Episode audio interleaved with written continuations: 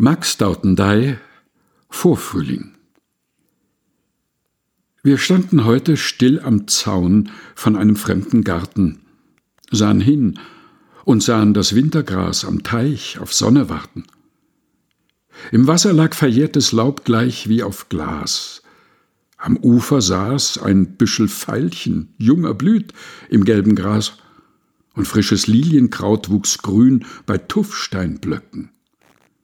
Am Himmel oben gingen Wolken jugendlich in weißen Röcken. Wie wenig Welt tut schon den Augen gut.